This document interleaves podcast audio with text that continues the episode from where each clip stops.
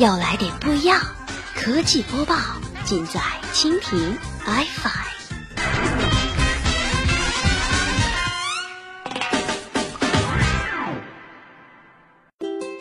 欢迎收听苹果播报，本节目由蜻蜓 iFi 独家制作播出。收听更多内容，敬请收藏订阅本节目或持续关注蜻蜓 iFi 科技频道。New text message received.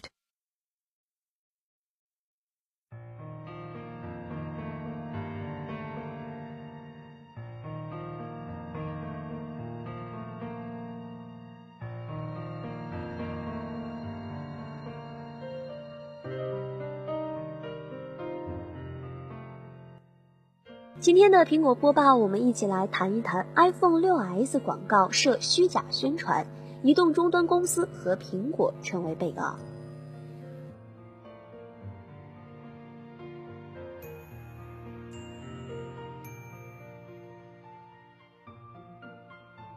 苹果 iPhone 6s 的广告语是否涉嫌虚假宣传？原告认为，唯一的不同是“处处不同”这样的决定性用语已经违反广告法的规定，并对它的购买形成误导。但也有专家认为，如果不是广告对产品性能的过分不合理的夸张，应该是允许的。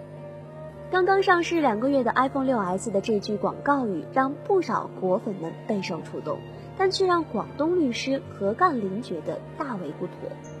从 iPhone 四以后，就觉着苹果手机的变化不大，也一直没有更换手机。看到 iPhone 6s 的这一句“唯一的不同是处处不同”的广告语之后，他认为这款机型应该不会很普通，会跟之前的产品大有不同，就买了一台。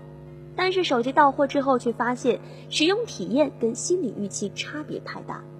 何干林甚至觉得这款手机自己使用的很不爽。手机不仅跟之前的 iPhone 系列没有太大差别，而且从今年十月十三号拿到手机至今，他的 iPhone 6s 已经死机了两次了。在这种情况下，何干林先是一纸诉状把其购机的商家苹果公司在广州的销售代理商中国移动通信集团终端有限公司广东分公司告上了法庭，诉由是宣传虚假信息，然后又把苹果电脑贸易有限公司追加为被告。何干林表示，他之所以最开始起诉中移动终端公司，是因为他在这个公司的网站上看到了 iPhone 6s 的广告，而且特别是看到了处处都不同时，当即下了购买的决定。在何干林看来，被告的两家公司是为了加大销量而不惜做虚假宣传。他请求法院根据广告法和消费者权益保护法，判处被告按手机价格的三倍对他进行赔偿。针对何干林所说的 iPhone 6s 广告涉嫌使用绝对化用语，有专家表示，广告法中的确规定不得使用国家级、最高级、最佳等用语，但相关细则对极限用语的列表中并没有出现“唯一”和“处处都”这样的字眼。至于这两个词是否是极限用语，还要看法官如何裁定。